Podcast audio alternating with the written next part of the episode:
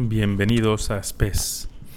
En el Evangelio de este día escuchamos a Jesús diciendo, Habéis oído que se dijo a los antiguos, no jurarás en falso y cumplirás tus juramentos al Señor. Pero yo os digo que no juréis en absoluto, ni por el cielo que es el trono de Dios, ni por la tierra que es estrado de sus pies, ni por Jerusalén que es la ciudad del gran rey ni jures por tu cabeza, pues no puedes volver blanco o negro un solo cabello. Que vuestro hablar sea sí, sí, no, no. Lo que pasa de ahí viene del maligno. Este Evangelio toca la materia del segundo mandamiento, que se enuncia de distintas maneras. La más propia podría ser la siguiente. No tomarás en vano el nombre del Señor tu Dios. ¿Qué significa esto? Cuando te surjan preguntas sobre los mandamientos, sobre algún elemento de la fe, te recomiendo ir a la fuente segura y clara que es el Catecismo de la Iglesia Católica. Lo encuentras en vatican.va, ahí está todo explicado. Vamos a hacer un resumen del contenido de este mandamiento. En primer lugar, implica respetar el nombre de Dios y de las personas y cosas santas, el tratarlos con, con devoción, con reverencia y no invocarlos sin un motivo válido.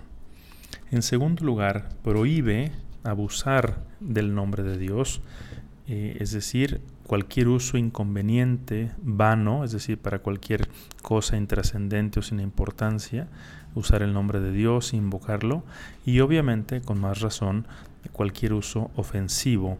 Ahí entra el pecado de blasfemia, las palabras injuriosas, desafiantes, referidas a Dios.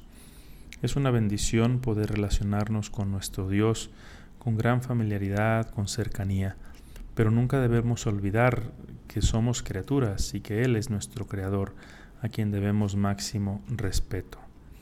Y en tercer lugar, el mandamiento prohíbe el juramento en falso. ¿Qué es jurar? Jurar es poner a Dios, que es la verdad misma, como testigo de lo que yo afirmo. Es decir, si yo miento y estoy poniendo a Dios como testigo, le estoy diciendo a Dios que es un mentiroso, y esa es una ofensa suprema. El juramento en falso se llama perjurio. Pero volvamos a las palabras del Evangelio. Jesús dijo, Habéis oído que se dijo a los antepasados, no perjurarás, sino que cumplirás al Señor tus juramentos. Pues yo os digo que no juréis en modo alguno. Entonces, ¿cómo debemos interpretar esta afirmación de Jesús? ¿Como que no debemos jurar para nada? El mandamiento dice, no tomarás el nombre de Dios en vano. Y el Catecismo de la Iglesia Católica lo aclara citando a San Pablo en dos frases que, que él cita a Dios, que él pone a Dios como testigo de lo que afirma, dice el catecismo que la Iglesia comprende las palabras de Jesús en el sentido de que no se oponen al juramento cuando éste se hace por una causa grave, es decir, de peso, y por una causa justa, por ejemplo, ante un tribunal el juramento, también lo dice el derecho canónico de la Iglesia, es decir, la invocación del nombre de Dios como testigo de la verdad, solo puede prestarse con verdad, con sensatez y con justicia. Entonces, sí es válido jurar, pero cuando lo que digo es verdad, para comenzar. Y cuando hay una causa grave, una causa de peso, de relevancia, el catecismo menciona el caso de un tribunal civil, pero incluso fuera de un tribunal yo puedo jurar por Dios, repito, cuando esto es verdadero, para defender la inocencia de una persona, por ejemplo, esa sería una causa grave. Y una cuarta aplicación del mandamiento, del segundo mandamiento, podríamos decir que también se refiere al vocabulario que utilizamos.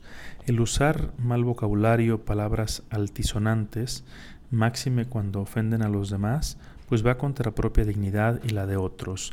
A lo mejor no es un pecado mortal, pero puede ser un pecado venial, puede, si es ofensiva, sí, en, ese caso llegar a ser un pecado, un pecado más grave.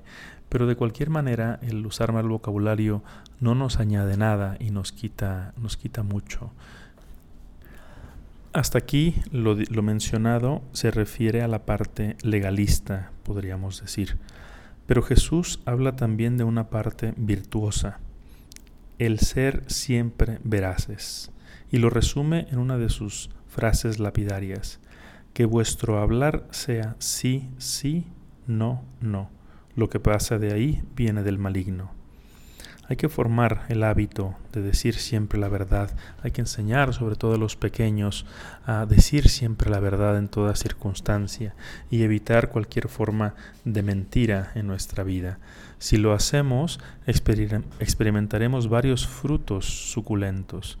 El primero es una gran paz, una gran libertad. Cristo mismo decía, la verdad os hará libres.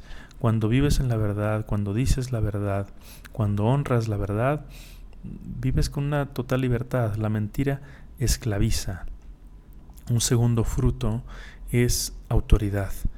Si dices siempre la verdad, adquirirás autoridad, adquirirás fuerza moral ante los demás, te ganarás su respeto. Un tercer fruto es que también te ganarás la confianza de los otros, porque ya te conocerán y sabrán que siempre te esfuerzas por honrar la verdad. Y un cuarto fruto es que nunca necesitarás jurar. Decía un señor, mi palabra vale lo mismo que mi firma. Pero eso pues se construye con el tiempo, cuando, cuando la gente ya sabe que tú siempre honras la verdad. Hasta que nos volvamos a encontrar, que Dios te sostenga en la palma de su mano.